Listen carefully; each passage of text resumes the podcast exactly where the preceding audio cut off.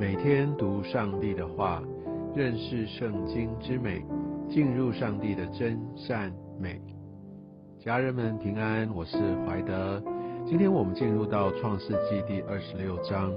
我们看到以撒，他承接了亚伯拉罕所有的产业，他是一个大大蒙福的人。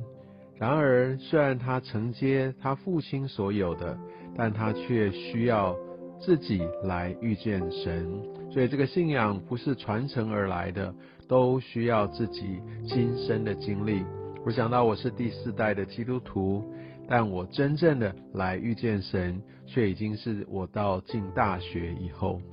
我们都需要一个来遇见神，一个亲身的经历。而神他往往透过一些的困难、苦难，让我们得以遇见他。就像我们在二十六章我们所看到的，他遭遇了饥荒，所以以撒跟他父亲一样，也遭遇到饥荒，所以他也往南迁移。而在第二节我们可以看到耶和华来向以撒的显现，这也就是第一次的一个显现。而我们可以看到上帝再次重申他的祝福，他就告诉他：你不要往家埃及地去，你要寄居在这地，我必与你。同在，所以我就想到我们在求神，我们是求神的同在，还是我们求神给我们的那个祝福？我觉得这个很重要。而我们可以看见，上帝也来透过这一段的一个相遇，告诉他，他之所以有这么大的一个祝福，特别在第五节，都因亚伯拉罕听从我的话，遵守我的吩咐和我的命令、律例、法度。所以我们知道蒙福一个很重要的一个关键以及必要的条件，在于我听神的话，我愿意谨守遵行神所说的一切。而我们在第二节看到上帝跟以撒说：“你不要下埃及去。”显然，埃及是一个大家认为应该要去的地方，就像饥荒的时候，埃及会有食物，因为它有尼罗河的这样的一个灌溉。我就想到，也许我们在职场上，在工作上，我们在有一些的目标追寻，或者我的梦想要实现，有一个终极的目标，好像世界所告诉我们的，或者我们自己的判断等等，就要到某一个巅峰去，某一个应该到的地方去。往往我们会觉得啊，要达到那个最大的成功，才是来荣耀神。但神他的想法、他的旨意、他的带领，往往也不是这个样子。我们愿不愿意因为要顺服神的缘故而留在此地，而没有继续追寻那样的一个我们梦想中的极致呢？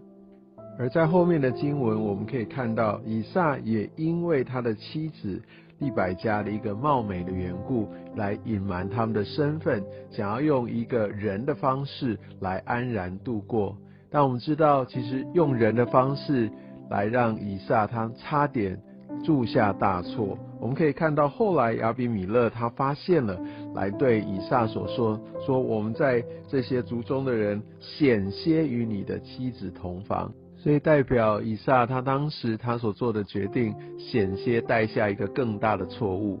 很多时候我们也许因为暂时性的一些的原因，我们觉得这样做是比较轻省的，比较不会有影响的，甚至好像比较可以维护到我自己。但它其实会带来极大的一个结果，而我们可以看到这样的一个隐瞒被亚比米勒他所发现。我觉得好像我们有的时候我们所想的，或者我们想要秘密从事一些的事情，被神所揭露了。其实这是一个神的美意。有些时候我们会觉得说：哇，天哪，为什么别人好像都可以？那为什么我做这些事就要被显露出来？为什么我这么倒霉？你知道？在这个时候，也许我们真的是要来到神面前来向他感恩。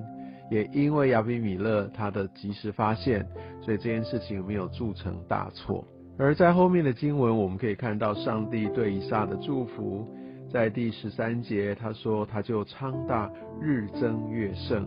我觉得这也点出，好像我们在圣经里面看到上帝祝福人的一种常见的方式，就是日增月盛，就是慢慢的累积。所以基督徒的蒙福在这世上，往往需要辛勤的一个工作来回应神的呼召，非常的努力，然后神一点一滴的累积。让我们不断的来经历神，但是这些不会是速成的。所以在很多时候，世界的方法让我们说做什么事会比较快，我们真的必须回到神的面前来向他来祷告，来求神来带领。